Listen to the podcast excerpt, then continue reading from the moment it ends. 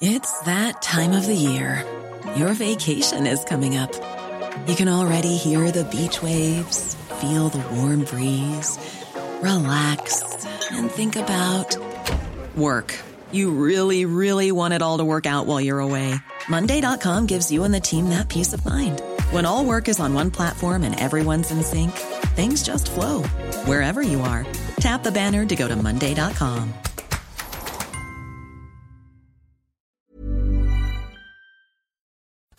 Heraldo Radio. El dedo en la llaga. Había una vez un mundo en el que nadie creía. Un país de historias inexplicables. Una nación con personajes asombrosos. Santo Tomás tenía razón. Hay que ver para creer. El México increíble. Las verdades que duelen. La voz de los que callan. El dedo en la llaga. Infórmate, diviértete, enójate y vuelve a empezar. El Heraldo Radio presenta El Dedo en la Llaga con Adriana Delgado. You better watch out. You better not cry. Better not pout. I'm telling you why. Santa Claus is coming to town. He's making a list, checking it twice. He's gonna find out who's naughty and nice. Santa Claus is coming to town. Y así iniciamos este dedo en la llaga de este viernes 22 de diciembre. Y estamos escuchando esta maravillosa canción de Frank Sinatra, Santa Claus is coming to town. You better not cry, better not pout. I'm telling you why. Santa Claus is coming to town. Según la tradición católica, la Navidad conmemora el nacimiento de Jesucristo, considerado por los cristianos como el Hijo de Dios y el Salvador. El relato del nacimiento de Jesús se encuentra en los Evangelios del Nuevo Testamento de la Biblia, específicamente en los libros de Mateo y Lucas. Y tengo en la línea al Padre José de Jesús Aguilar, sacerdote de la Iglesia Católica Apostólica Romana. ¿Cómo está, Padre? ¿Qué tal? Muy bien, gracias a Dios. Espero que también tú y todo tu querido auditorio en estos días en que el frío nos visita, pero va acompañado afortunadamente de buenas noticias, de solidaridad, de convivencia y de muchas cosas más. Por lo que para algunas personas la Navidad puede ser una fecha maravillosa, pero para quienes viven en descuido, para quienes viven en exceso, para quienes no toman la cosa en forma positiva, pues puede ser lamentablemente una época triste. Así es, padre. Eh, estamos en momentos muy difíciles donde pues vemos guerras, vemos desunión, vemos mucha violencia. ¿Qué le dice usted, padre, a todos aquellos que en este momento se encuentran solos o están sufriendo por algún ser querido que se encuentra en una cama del hospital o todavía peor, quizá perdieron a un ser querido como todas estas personas que sufrieron el huracán Otis? ¿Qué les dice? Pero mira, yo les diría especialmente las palabras de la lectura que se escucha precisamente en la misa de Navidad, las palabras de un profeta que dice, el pueblo vivía en tiniebla, en oscuridad,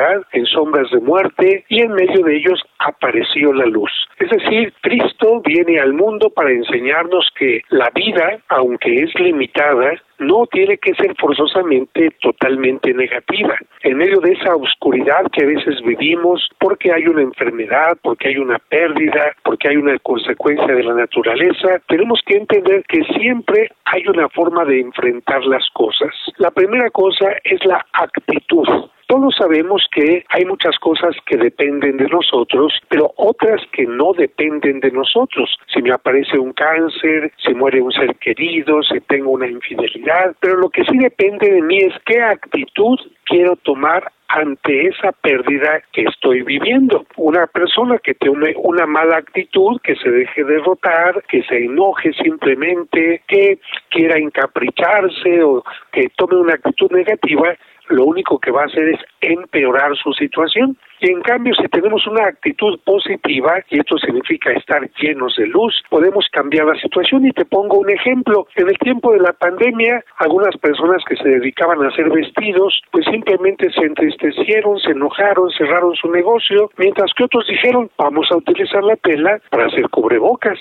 Mientras algunos dijeron los restaurantes dijeron, tenemos que cerrar, otros dijeron, vamos a llevar la comida a domicilio. Ahí te das cuenta tú de una actitud que se puede tener ante una circunstancia. Entonces yo puedo tener a una persona que ha fallecido, sí, y me quedo simplemente con el recuerdo de que murió o guardo en mí todos los momentos felices, los años que compartí con él. Así es. Me dejo iluminar por esa parte y entonces ilumino mi existencia. Ante esta circunstancia del huracán, darme cuenta de que es cierto, hubo una fuerza natural terrible, pero cuántas fuerzas humanas me están ayudando. Así están llegando personas con alimentos, con posibilidades de ayudarme en muchas circunstancias y creo que eso es exactamente lo que significa que Dios está en medio de nosotros, porque esa ayuda, esa despensa, esa solidaridad con los más necesitados o ese cambio de ver las cosas a través de la fe es la que nos ha traído ese niño Jesús que nació en circunstancias difíciles, en pobreza, no había una casa para él, en una cueva, rodeado de animalitos, pero ¿qué actitud tomaron sus papás?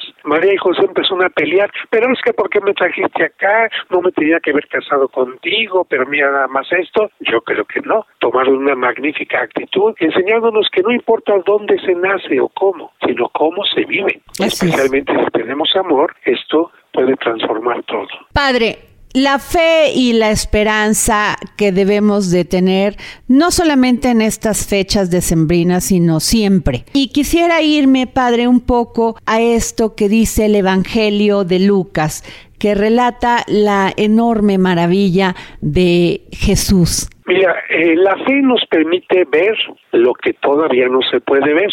Por ejemplo, aquella mamá que confía que su hijo va a la escuela, no lo está siguiendo. Ella confía porque el hijo le ha dado ciertas garantías de que es alguien que cumple. La fe se tiene de ciertas garantías, ciertas cositas que vamos teniendo en la vida que nos van permitiendo tener confianza, pero nos hace creer cosas que aún no llegan.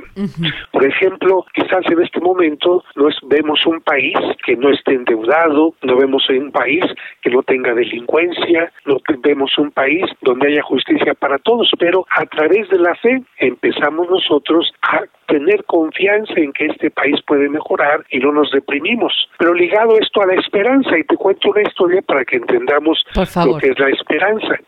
Un campesino estaba sentado frente a su campo, sentado, y otro pasó y le dijo, oye, ¿qué estás haciendo? Pues aquí esperando la cosecha. Y el que iba llegando le pregunta, bueno, ¿y qué sembraste? Y el que estaba sentado le dijo, ah, caray, ¿a poco tenía que sembrar?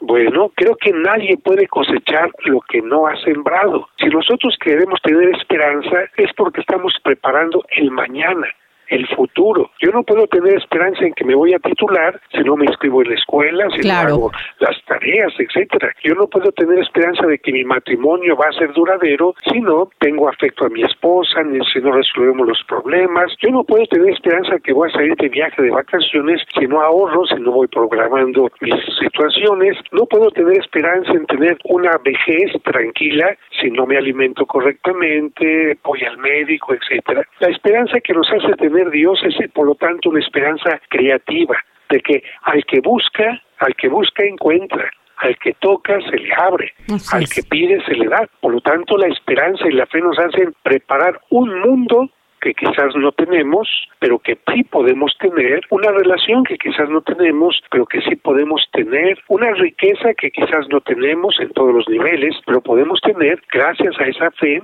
la esperanza y el trabajo creativo de cada día. Y esto lo encontramos en ese niño que nació, no simplemente porque nació, cambió el mundo. hombre, tuvo que crecer, vivir en una familia, chambearle duro, predicar e incluso morir para poder resucitar y dar esperanza al mundo de que más allá de la muerte hay una vida eterna, de que el trabajo transforma las cosas, de que aunque María se haya quedado viuda, pudo continuar adelante con su misión y muchas cosas más. Padre, eh, ¿qué nos recomienda leer de la Biblia en estos días? Mira, aunque ya vamos un poquito pasaditos, pero el Evangelio de San Lucas tiene justamente 24 capítulos. Si en diciembre empezamos a leer un capítulo por día, cuando lleguemos a la Navidad, habremos leído el Evangelio completo de San Lucas, que no nos llevará más de cinco minutos cada día. Así que si alguien quiere hacerlo, pues que empiece ahorita y se pone al corriente, ¿verdad? Poco a poquito, poco a poquito, y si no lo termina el 24, pues lo termina al final de año o al principio. Eso sería lo recomendado especialmente. Estos pasajes de la Biblia y algo más que podría ayudarnos, sobre todo si hay niños en casa, buscar estas películas del nacimiento, películas que nos hablan del amor, de la fraternidad. Y yo haría un poquito a un lado estas películas de Santa Claus y cosas así, porque parece que Santo Claus es el centro de la Navidad y no, San Nicolás es alguien que llegó a ser santo por amar al niño Jesús. Fue alguien que compartía las cosas con los pequeños, en fin, pero el centro de la Navidad es Jesús. Y una cosa más allá de las lecturas es que como es tiempo de frío, tenemos poco sol, sabemos que la psicología es afectada, poca luz, poco sol, el tiempo que parece que se hace corto, mucha gente cae en depresión. Así es. Y para esto les invitamos como nos invitan muchos psicólogos a que pongan luces en su casa, colores brillantes, ropa brillante, y que si están en esta situación de tristeza, no pongan villancicos tristes. Sabemos que muchos villancicos son canciones de cuna, a la Niño, Noche de Paz, pero son hasta cierto punto musicalmente tristes. Que pongan más bien esos villancicos de la luz, la burra y que va llevando para acá y para allá, y el borribito sabanero y cosas así, para que esto también les alegre psicológicamente y espiritualmente. Muchísimas gracias, Padre José de Jesús Aguilar, sacerdote de la Iglesia Católica Apostólica Romana. Padre, ¿cuál es uno de los del Evangelio de Lucas el preferido para usted? El texto del Evangelio de San Lucas para mí es cuando eh, al principio, cuando el arcángel Gabriel le anuncia a María que ella ya es la madre de Jesús. En ese momento, cuando el Hijo de Dios ya está en el vientre de María, es la promesa de que el tiempo empieza a cambiar. No necesita haber nacido todavía, simplemente la noticia de que ya está en el vientre de María es maravillosa. Por eso precisamente el 12 de diciembre la Virgen María se presenta ante México con el niño Jesús en su vientre, porque recordemos que la Virgen de Guadalupe es una mujer embarazada, que a quien lleva en el interior a nuestro Señor Jesucristo. Muchísimas gracias, padres, por esta entrevista para el dedo en la llaga. Muchísimas gracias, felicidades. Y si alguien quiere conocer la gruta de Belén, puede entrar a mi página de Padre José de Jesús Aguilar en YouTube y ahí entran conmigo hasta el interior de la gruta. Muchas gracias, padre. Hasta luego. Estás escuchando a Adriana Delgado en El Dedo en la Llaga. Y desde Argentina y en exclusiva para el dedo en la llaga, el gran filósofo y escritor Hernán Melana. Filosofía, psicología, historias con Hernán Melana. Hola Adriana y oyentes del dedo en la llaga. Bienvenidos a otro episodio de Filosofía, Psicología, Historias. Hoy vamos a hablar de lo público y de lo privado. Y primero vamos a ver qué es lo público, palabra que viene del latín publicus, que a su vez es una confluencia de otras dos palabras, la palabra pubicus, que es relativo a los jóvenes, a los púberes, y la segunda que es poplicus, es relativo al pueblo. Y así, por ejemplo, viene la palabra populoso, popular. Y la república no es otra cosa que el asunto del pueblo. Asunto de los jóvenes, puesto que son los que tienen la capacidad de portar armas. En contraposición a ellos están los ancianos, los que con ciertos privilegios integran el Senado y no van a la guerra. Es decir, que lo público es aquello que se hace en conjunto en pos de lo social, mientras que lo privado, que proviene del término privatus, significa exento, separado de lo público. Pero estas acepciones hoy se están perdiendo, se están transformando y mucho tiene que ver la tecnología digital en ello. Byung Han hace una crítica hacia la tecnología digital que fue concebida como un medio de emancipación por la sociedad en un principio, pero que ahora es todo lo contrario. Han nos dice que la revolución industrial tiene una gran diferencia con la actualidad, la revolución digital, porque en la primera los trabajadores estaban bajo el poder de los empresarios, mientras que en la actualidad cada uno está bajo su propio influjo, autoexplotándose voluntariamente, y que las redes sociales contribuyen a la propia mercantilización. Y lo que desaparece es la esfera pública, esa esfera de los jóvenes en pos de lo social, porque el mundo entero se convierte en la esfera privada y esto hace que se pierda la intimidad debido a la excesiva exposición. Y además, esto transforma a la sociedad actual en un rechazo de lo negativo constante y en la búsqueda incesante de lo positivo. Y esto hace que lo auténtico se pierda, así como también se pierde la sombra. Y nos dice también que hemos perdido en pos de la tecnología digital el vector de la acción que es nuestra mano. Es decir, hemos perdido nuestra acción genuina y también hemos perdido el tacto. Esto nos ha llevado a un nuevo totalitarismo disfrazado de libertad y a una erosión de la esfera pública. Es más, nos dice que hemos llegado a una exposición pornográfica de la intimidad. Hemos perdido una distancia entre unos y otros y hoy exponemos públicamente la intimidad, la transparencia y la exposición constante a estas redes sociales han hecho que desaparezca un espacio que era íntimo y que se ha transformado en público. Pero esto es una paradoja porque si bien hemos perdido esta separación, esta lejanía entre las personas, no hemos generado cercanía y sobre todo hemos perdido el respeto. Nos hemos convertido en espectadores. La palabra espectae es aquel que mira pasivamente, es el que mira obnubilado, el que no puede tener una crítica y en contraposición a espectae está respectae volver a mirar, que significa tomar distancia para analizar y hacerlo. Entonces es el respeto lo que hemos perdido, que es lo que nos permite alejarnos y volver a mirar. Pero este respeto que hemos perdido hacia nosotros mismos y hacia los demás, lo hemos perdido porque hemos perdido lo público, que ha sido invadido por lo privado, y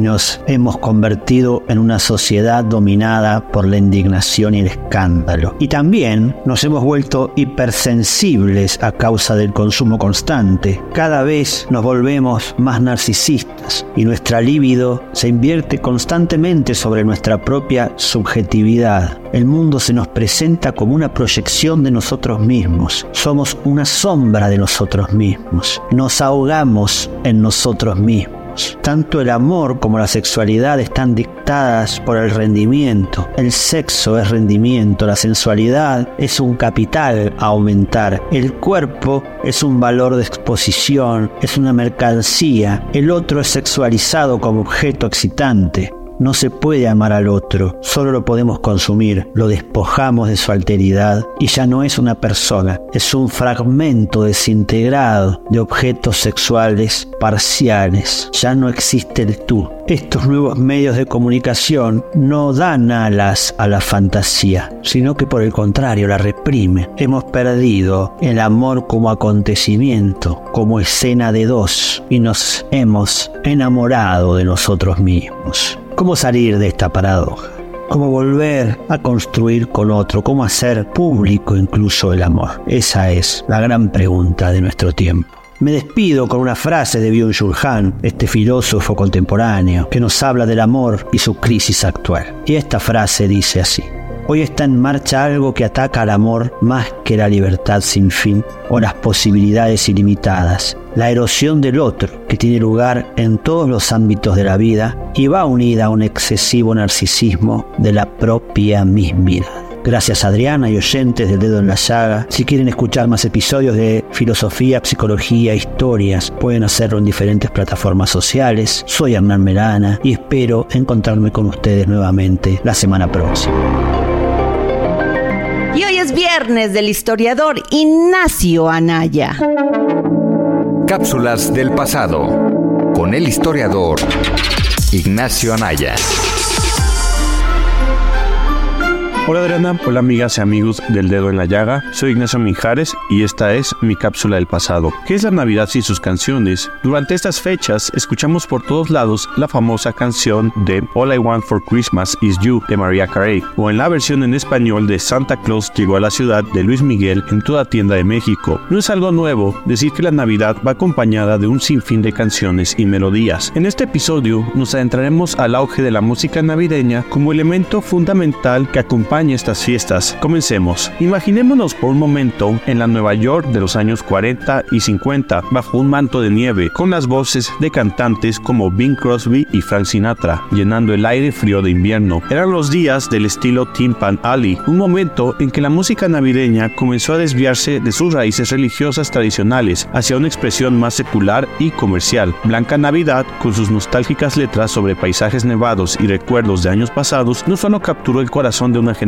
sino que también señaló un cambio en la percepción y celebración de la Navidad. Este cambio coincidió con la época en que la sociedad estadounidense comenzaba a ver la religión más como un asunto privado que público. Las canciones que hablaban de la temporada en lugar de la razón de la temporada se volvieron más aceptables en espacios públicos y comerciales, mientras las viejas campanas de las iglesias resonaban con Noche de Paz y Escuchad el son triunfal. Las radios y los almacenes adoptaban las melodías de crunch y los sonidos de jazz en este contexto, los baby boomers, nacidos en el auge de la posguerra, crecieron inmersos en estas nuevas tradiciones musicales. Aunque su juventud abrazarían el rock and roll y los ritmos rebeldes de The Beatles y The Rolling Stones, su infancia estuvo marcada por las dulces melodías de la Navidad de Tim Pan Alley. Esto creó una conexión emocional que perduró a través de las décadas, haciendo que estas canciones se convirtieran en un sinónimo nostálgico de la Navidad para esta generación. Sin embargo, las décadas posteriores vieron el surgimiento de un nuevo estilo de canciones navideñas, influenciadas por el pop moderno. Estrellas como Mariah Carey y bandas como Wham dieron un nuevo giro a la música de la temporada, con éxitos como All I Want for Christmas Is You y Last Christmas. Estas canciones, aunque diferentes en estilo, seguían celebrando el espíritu festivo, pero de una manera que resonaba con las generaciones más jóvenes. El legado de la música navideña del siglo XX refleja no solo la evolución de los gustos musicales, sino también cambios más profundos en la sociedad. Desde las solemnes carolinas hasta los pegajosos temas pop, cada canción cuenta una historia de la Navidad y de las personas que las escucharon, las cantaron y las hicieron parte de sus tradiciones anuales. En la historia de estas canciones encontramos ecos de nuestro propio viaje a través del tiempo, celebrando, recordando y sobre todo sintiendo la magia inmutable de la Navidad. Esta sí que no cambia. Lo que sí cambia es la manera de verla, percibirla y celebrarla. Espero que les haya gustado este episodio y recuerden escucharnos cada semana. Muchas gracias y felices fiestas.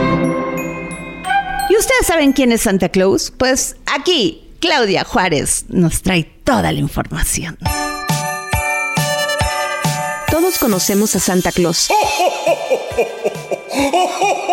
El hombre vestido con traje rojo que le trae regalos a los chicos y grandes durante la noche del 24 de diciembre, pero ¿cómo comenzó todo? Hace mucho, pero mucho tiempo, existe un obispo llamado Nicolás, nacido en Turquía, que destacó desde niño por tener un gran corazón, generoso y muy bondadoso, y siempre pensaba en los demás y tenía el gran don de la empatía. Cuando Nicolás creció decidió dedicarse de lleno a los demás. Sus padres murieron durante la epidemia de peste dejándole una inmensa fortuna y él decidió regalar todo a los más pobres y convertirse en sacerdote. Fue en Mira en donde vivía con su tío y una vez que éste murió lo nombraron obispo, y entonces comenzó así a dedicarse de lleno a hacer el bien a los demás. Nicolás tenía una gran habilidad para cambiar el comportamiento de los que hacían algo mal. Se expresaba con dulzura y entregaba amor a todos los que lo rodeaban. Cuentan que un día San Nicolás pasaba por la ventana de una casa humilde cuando escuchó la conversación de un padre viudo con sus tres hijas jóvenes. Ellas le reprochaban tener que trabajar en lugares penosos y muy duros por no tener dinero para casarse con los jóvenes que amaban. El padre de las jóvenes estaba muy triste y se sentía culpable de lo desgraciada que eran ellas.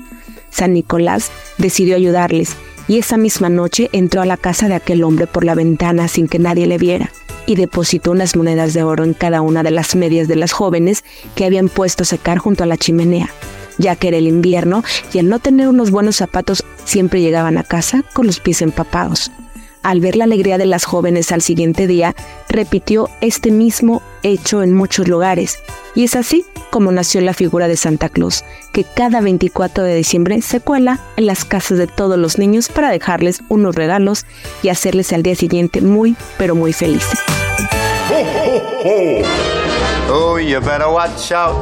You better not cry, better not pout. I'm telling you why Santa Claus is coming to town. Y nos vamos a hacer una pausa. Regresamos aquí al dedo en la llaga. Recuerden mis redes, arroba Adri Delgado Ruiz.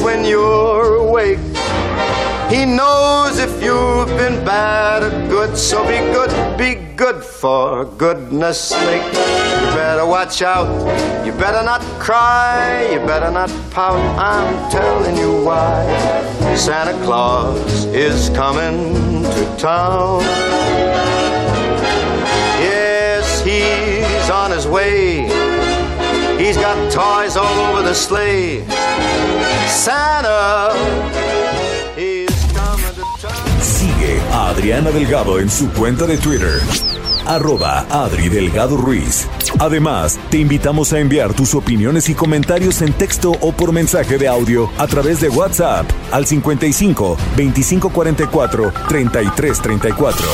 Y si quieres escuchar El Dedo en la Llaga de El Heraldo Radio, en cualquier momento y donde quiera que te encuentres, descarga el podcast disponible en Spotify y iTunes.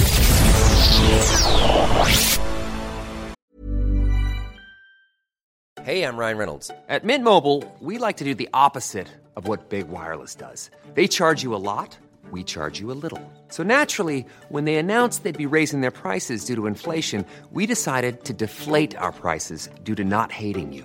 That's right. We're cutting the price of Mint Unlimited from $30 a month to just $15 a month. Give it a try at mintmobile.com slash switch. $45 upfront for three months plus taxes and fees. Promo rate for new customers for limited time. Unlimited more than 40 gigabytes per month. Slows. Full terms at mintmobile.com. Sigue a Adriana Delgado en su cuenta de Twitter en arroba Adri Delgado Ruiz. Y envíanos tus comentarios vía WhatsApp al 55 25 44 33 34 o 55 25 02 21 04. El próximo jueves, en El Dedo en la Llaga, Adriana Delgado hace un recuento de los mejores momentos de este año.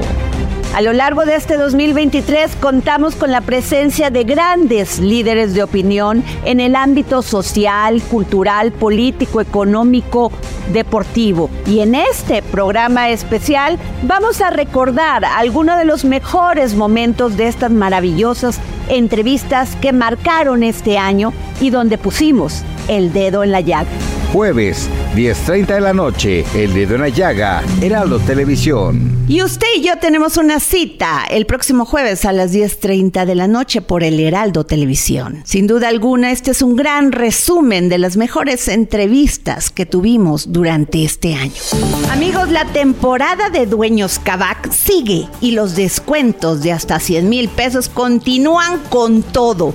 ¿Puede imaginar adueñándose del seminuevo que siempre querido y además con descuento? Pues, ¿qué espera para ponerse frente al volante de su auto ideal? Visite cualquiera de las tiendas Kavak y aquí encontrará miles de autos de todas las marcas. Súbase a todos, no deje ninguno. Le aseguro que su auto ideal lo está esperando. Pero apresúrense, esta oferta no durará para siempre. Aprovechen esta oportunidad única para ser dueños de su auto ideal. La temporada de dueños llegó a Kavak. Vayan, vayan rápido. Y tengo en la línea a Claudia Cabrera Espinosa, gran escritora, investigadora postdoctoral y profesora. Y este maravilloso libro, Los Desterrados. Claudia, muy buenas tardes, ¿cómo está? Hola, buenas tardes, qué gusto estar aquí con ustedes, muchas gracias. ¿Nos puede hablar más de este maravilloso libro, Los Desterrados? Sí, claro. Pues es un libro de 12 cuentos eh, recién publicado por el Fondo de Cultura Económica eh, que reúne relatos, casi todos escritos el año pasado. Y bueno, la verdad es que son cuentos bastante diversos, diría que es un libro eh, más o menos heterogéneo, pero en líneas generales son narraciones, aunque hay algunas de tipo realista, que podrían incluirse dentro de lo que suele llamarse literatura literatura de lo extraño, de lo inusual, eh, aunque hay otros como el que da título al libro, Los Desterrados precisamente, que sí podrían incluirse dentro de lo realista. Entonces es una combinación de algunos elementos sobrenaturales eh, que aparecen, por ejemplo, en cartas a la administración, con algunas situaciones que ya salen un poco de lo común o del ordinario. Aquí dice que sus personajes conservan un aire de normalidad hasta que el asombro y la sensibilidad de los protagonistas dotan de un nuevo pliegue a lo habitual. Sí, exactamente. Justamente, eh, en general, los cuentos parten de una base más o menos realista, de una base cotidiana, digamos, una ambientación que podemos ubicar, pues, en, en la ciudad, en lo que conocemos, pero eh, los personajes van estirando esta liga de la cotidianidad como, si fuera un, un, experimento social o algo similar para que los personajes mismos dentro de las historias y con base en las circunstancias en las que se inscriben puedan dar rienda suelta a sus impulsos y en general lo que se busca es que hagan a un lado las reglas eh, de la sociedad, las reglas en las que nos regimos las personas que no estamos dentro de la literatura y vayamos viendo cómo es que actúan ante situaciones extraordinarias. ¿Por qué hacerlo eh, en este formato literario del cuento, Claudia? Bueno, la verdad es que el cuento a mí es un género que me gusta muchísimo, tanto escribirlo como estudiarlo. Ya es mi tercer libro de cuentos. Así es. Posibilidad de los mundos también, que también fue en este formato eh, literario de cuento. Sí, exactamente. Ese que publicó la UDG y que tuvo el premio de Ciudad y Literatura José Emilio Pacheco. Y el segundo que escribí con una beca del FONCA es Las ondulaciones del mar. Entonces, la verdad es que para mí el, el cuento es el género en el que me encuentro más a gusto y también en mi investigación suelo estudiar cuento mexicano, hispanoamericano, en español. Y bueno, la verdad es que eh, no es el único género que he cultivado hasta ahora, pero mis publicaciones sí, sí han sido todas de cuento hasta ahora. Claro, siempre piensa uno que cuando lee un cuento te lleva a lo irreal Claudia Cabrera Espinosa. Sí, curiosamente, eh, la, casi que la palabra cuento nos lleva ya a imaginar algo fantástico, maravilloso y muchas veces hasta literatura infantil. Me han preguntado si es, si es un libro de cuentos infantiles y bueno, no les, les, recalco que no, porque hay algunos cuentos que tienen situaciones medio escabrosas, entonces no, no es para niños y tampoco necesariamente es ni, ni maravilloso ni fantástico. Hay algunos elementos sobrenaturales que se sugieren, como la presencia de un fantasma fantasma en uno de los cuentos, en cartas a la administración, y otro eh, que es competencia desleal, que también eh, trata de un hecho sobrenatural, que es el tema del doble o del doppelganger, alguien que, un hombre que encuentra a alguien idéntico a sí mismo caminando por las calles de su colonia. Entonces, sí hay algunos elementos, pero eh, no en todos los cuentos, de hecho en,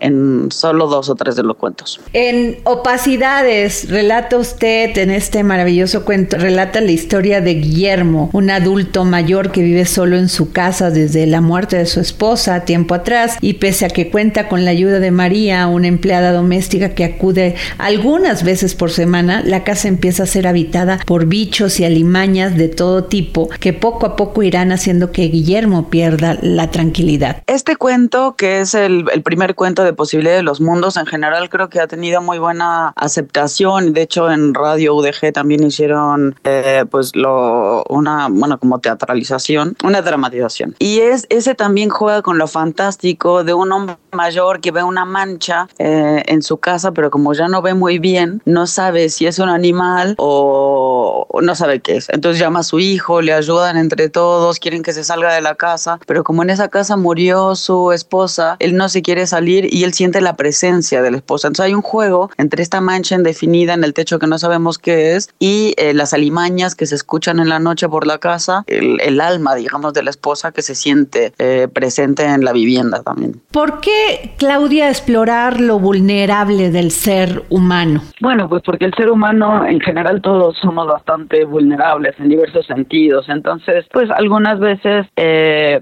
por causas de la naturaleza, por ejemplo, como en posibilidad de los mundos que se explora, pues lo que pasaría con eh, las inundaciones, ahora que hemos tenido vías cada vez más torrenciales y en los desterrados pues con las enfermedades o incluso con algunas eh, preferencias humanas a las que estamos todos expuestos. Ahora a veces toda la realidad supera la ficción, ¿no, Claudia? En estos momentos. Sí, definitivamente. De hecho, yo en general, pues para escribir mis historias, y creo que lo hacemos casi todos los escritores, pues abrevamos, nos inspiramos en la realidad, que es lo que tenemos a la mano, y eso ya lo vamos convirtiendo en ficciones, pero muchas veces la misma realidad puede ser más dura que algunos eh, relatos que escribimos o directamente nos basamos en situaciones reales, como uno de los cuentos de los desterrados, por ejemplo, el de la intrusa, que está basado en una noticia de hecho que yo leí en el periódico de un camión con vacas que se vuelca en la carretera y la gente va, se las lleva a sus casas, las destaza ahí mismo. Entonces, bueno, yo son cosas que nos imaginamos. ¿Qué pasaría si alguien del pueblo va por una de estas vacas, se las lleva a su casa, luego se las reclaman, etcétera? Pero bueno, la base de la historia es la realidad, totalmente. Pues sin duda hay que leer Los Desterrados, Claudia.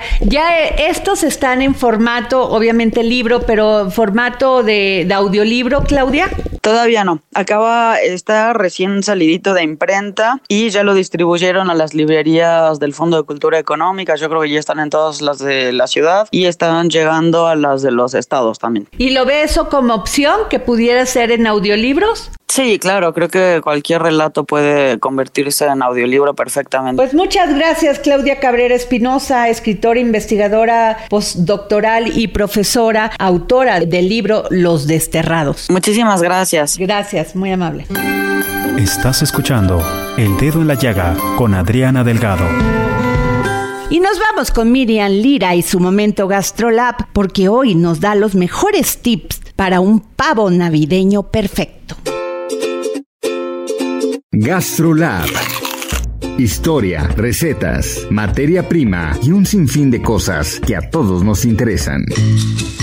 Hola, ¿qué tal Amigos del dedo en la llaga, ¿cómo están? Feliz viernes para todos ustedes, ya en vísperas de la Nochebuena. Y es que la Navidad se acerca y con ella la tradición de preparar un delicioso pavo como plato principal en muchas mesas durante estas fiestas. Es esencial que el pavo esté jugoso, sabroso y perfectamente cocido. Por eso aquí te compartimos algunos consejos de expertos para lograr un pavo navideño inolvidable. Lo primero es la elección del pavo.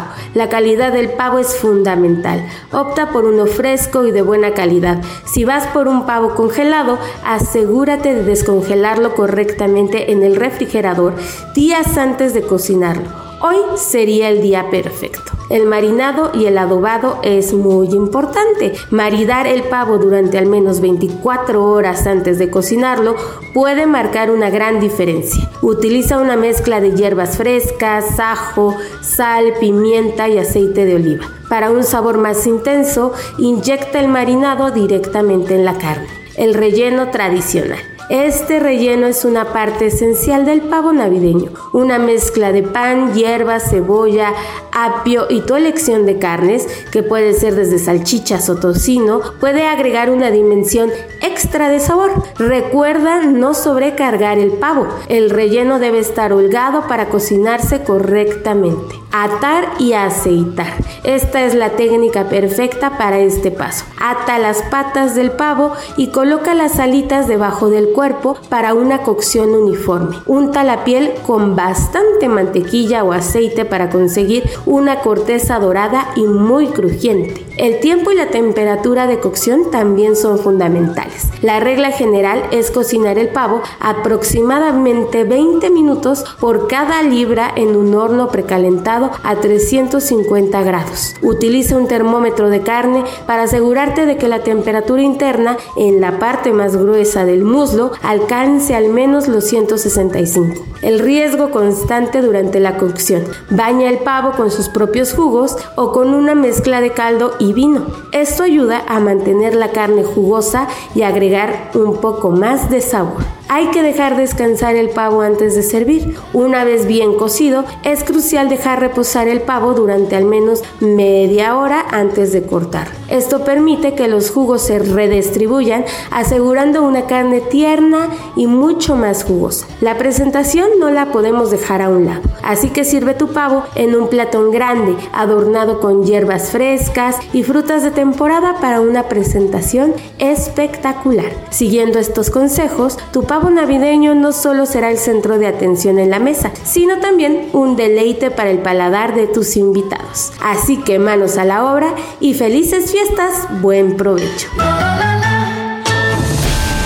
Nuestra sección Guerreras de la Libertad, lideresas políticas, activistas sociales, artistas y defensoras de los derechos de la mujer nos enseñan que no hay límites cuando se trata de luchar por lo que creemos. La resiliencia, el coraje y la determinación son la principal característica de estas mujeres que han desafiado barreras en búsqueda de la libertad. En esta sección conoceremos historias inspiradoras de valentía, emoción y pasión y en esta ocasión tenemos a la periodista y activista Katia D'Artigues, presidenta y fundadora de Yo también Discapacidad, con todas sus letras.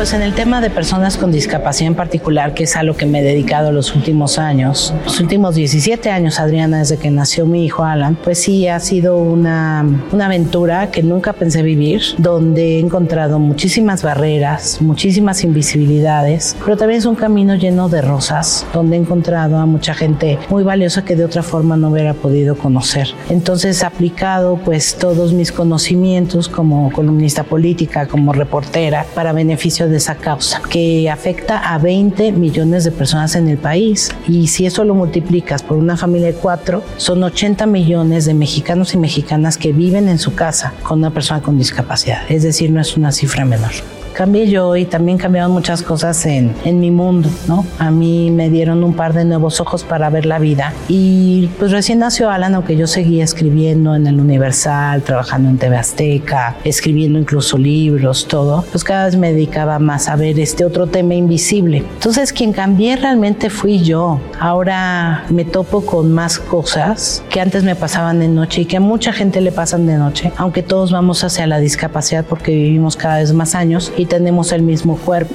¿Qué más ha cambiado? Pues ha, cambiado muchas cosas en la política mexicana también. Creo que hemos pasado un sexenio pues eh, muy regresivo para el tema, Adriana, y para muchos otros temas de derechos humanos, que este es un tema de derechos humanos, el de los derechos de las personas con discapacidad. La sociedad está cambiando, Adriana, y el tema aquí es que las mujeres tienen cada vez más responsabilidades, eh, mayores lugares, quizá no tanto el poder en esos lugares, que es algo que nos falta, pero al tener otro papel dentro de la familia, me parece que mueve todo, mueve todo. Y los, pues no sé, los, las, los hombres de nuestra edad, mayores, como les cuesta mucho más trabajo entenderlo. Yo creo que la mirada hay que ponerla en los jóvenes, que no ven necesariamente en las mujeres algo contra lo cual competir, sino algo con quien convivir.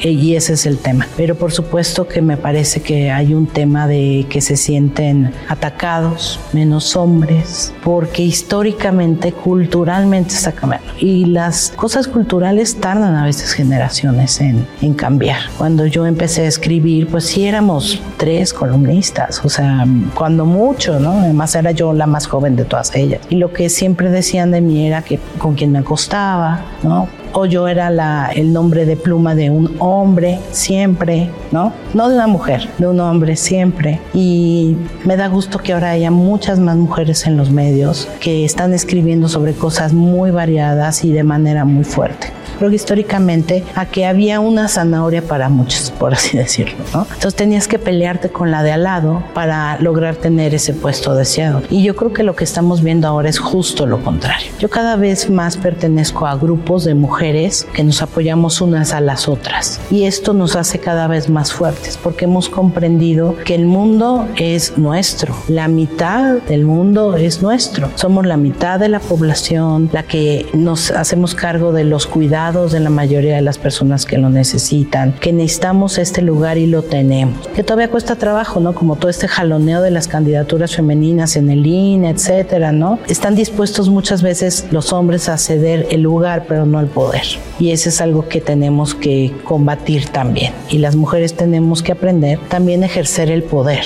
Ejercer el poder sin muchas cosas que nos enseñaron. En este sentido es bien interesante. Yo creo que es muy, muy actual el libro que hice con Patricia Mercado, Cecilia Soto y Josefina Vázquez Mota. Algo que siempre dijo Patricia Mercado es que no tenemos que actuar como mamás. Y eso es algo que cotidianamente hacemos las mujeres en el poder. Queremos quedar bien con todo mundo. Y Patti Mercado dice, tienes que ser la reina, no la mamá para que te tomen en serio. Es un libro súper interesante sobre las lecciones que aprendieron estas tres candidatas a la presidencia en su campaña y todos los errores que cometieron, de los cuales tenemos muchas cosas que aprender. Yo creo que en primer lugar la empatía, ¿no? Si no tienes empatía es muy difícil que puedas ver a otra persona que está en un lugar en el que tú podrías estar solidarizarte con él o ella. Tendrías que ponerle mucho de generosidad, empatía, generosidad, desapego. Parece que es otra de las recetas de la solidaridad. Y tienes que invertirte tienes que invertirte a ti, porque no se vale ser solidaria nada más como tómate, doy ahí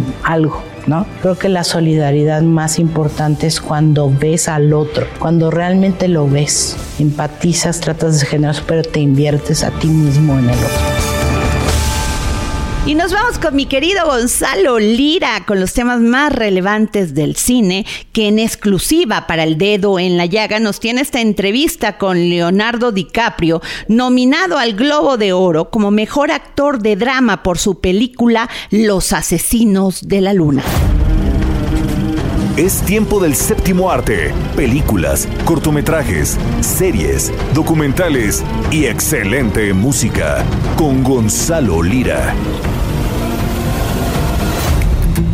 Hola, ¿qué tal Adri? Muy buenas tardes, un saludo a ti y a toda la gente que nos escucha por aquí, por el dedo en la llaga. Yo soy Gonzalo Lira y llegó el fin de semana y tenemos una sorpresa que a mí me emociona mucho. Tuvimos la oportunidad de platicar con el ahora nominado al Globo de Oro como mejor actor de drama y protagonista de una de las mejores películas de este año 2023. Estoy hablando de nada más y nada menos que el gran Leonardo DiCaprio, ganador del Oscar por la película El Renacido del mexicano Alejandro González Iñárritu. Pues bueno, está de regreso en la pantalla y ahora de la mano de uno de los directores con los que más ha trabajado, si no es que con el que más ha trabajado, eh, Martin Scorsese, con la película Los Asesinos de la Luna. Esta película que coprotagoniza con Lily Gladstone, que también coprotagoniza con Robert De Niro, todos ellos nominados al Premio Globo de Oro, a los Critics' Choice y seguramente los veremos nominados al Oscar este año. Pues bueno, ¿de qué trata Los Asesinos de la Luna? Para quienes no nos habían escuchado hablar de ella, aunque ya lo habíamos hecho con entrevistas también a Martin Scorsese, pues bueno, es la historia de amor entre un hombre blanco que viene viene de una familia medianamente acomodada, aunque no tanto, y una mujer nativa americana interpretada por Lily Gladstone, que ella sí pertenece a una familia muy bien acomodada, muy adinerada. Todo esto debido a que los terrenos en los que vive su familia y siempre ha habitado, pues eh, tienen yacimientos de petróleo. Lo que ocurre es que hay un romance entre estos dos personajes, eh, del cual el tío del personaje Leonardo DiCaprio, que interpreta Robert De Niro, pues bueno, se aprovecha para eh, tratar de hacerse de las propiedades que tienen estas familias de nativos americanos y de paso contribuir al exterminio silencioso y pues también silenciado que muchas veces se ha ignorado de manera histórica de estas comunidades. Tuve la oportunidad de platicar con eh, Leonardo DiCaprio eh, precisamente sobre este personaje que interpreta junto con Lily Gladstone y la importancia de eh, tener una relación muy cercana con ella, no solo por el romance que interpretan en la pantalla, sino también por cómo ese romance complejiza la historia de los asesinos de la luna y de alguna manera al complejizar la historia de los asesinos de la luna y de la relación, pues nos muestra las complejidades de la historia de su país y de su relación de Estados Unidos con sus grupos nativos. Vamos a escuchar a Leonardo DiCaprio sobre los asesinos de la luna. We knew that this entire entire movie and the entire structure of the narrative uh, was reliant on this love story working. I mean, there was a dramatic shift from an earlier draft, which sort of highlighted the work of Tom White from the FBI coming into Osage territory, doing forensic investigation. And when we shifted it to the dynamic of the this household, which was in an Osage household with, with a white man and an Osage woman, and uh, this man simultaneously being responsible for eradicating her bloodline, it was it was almost impossible to believe that this was a true story. Um, and that was what was so shocking about it. She talked early about uh, Olivia de Havilland and, and the heiress, but my real my real inspiration was a place in the sun to see and going back to the 40s to seeing a sort of corrupt, twisted love story. And if something like that could work, but this progressed on and on with the both of us during our, our research process to really delve into the truth about Ernest and and Molly. Oh, I saw this man confessing to the woman that he loved that he was a part of eradicating her entire family. And it gave me this the strangest emotional feeling. And I said, how could this story even exist? Pues bueno, Adri, a grandes rasgos, lo que dice Leonardo DiCaprio es que era muy importante tener esta relación muy bien cimentada, que se sintiera ese amor, no solo pues porque en verdad lo había entre estos personajes, sino porque eventualmente ese amor se va a quebrantar en el momento en el que el personaje, y esto no es ningún secreto, esto se sabe, el personaje de Leonardo DiCaprio tenga que confesarle a su pareja, con quien tiene una familia, pues que él de alguna u otra forma, eh, directa o indirectamente, contribuyó a la desaparición de los miembros de su familia y por lo tanto de su comunidad. Una película desgarradora que nos habla de cómo los lazos familiares muchas veces son incluso endebles cuando está de por medio la ambición del sueño americano, la ambición del poder y la ambición del dinero. Los Asesinos de la Luna es una película que tiene muchas nominaciones a los premios Globos de Oro que se llevarán a cabo a principios del próximo año y que se anunciaron apenas para el público y que de alguna forma también empiezan la carrera rumbo al Oscar, al premio de la Academia que seguramente eh, pues tendrá muchas nominaciones Los Asesinos de la Luna, donde además debemos decirlo, porque también platicamos con él, eh, participa como cinefotógrafo el mexicano Rodrigo Prieto, una película que ya encuentran en todos lados y que bueno Adri espero que tú ya hayas tenido la oportunidad de ver en cines y si no muy pronto podrás verla en la plataforma de Apple TV Plus. Yo me despido, que tengan un excelente fin de semana, me encuentran en las redes como arroba gonis, G O N Y Z. Chao. You better watch out. You better not cry. Better not pout. I'm telling you why. Santa Claus is coming to town. Y así terminamos este dedo en la llaga. Gracias por escucharnos, pero sobre todo gracias por permitirnos entrar en su corazón. Tenga usted una feliz Navidad. Yes, he's on his way. He's got toys all over the sleigh.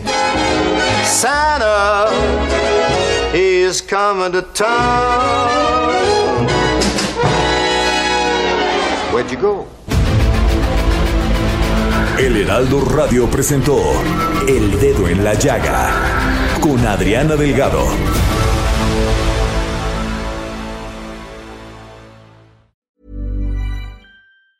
Want truly hydrated skin? Medocia's Body Care Breakthrough Hyaluronic Body Serum. It's clinically proven to increase hydration by 161%. It's lightweight, fast absorbing, and delivers 24 hours of hydration for silky smooth skin without any sticky afterfeel.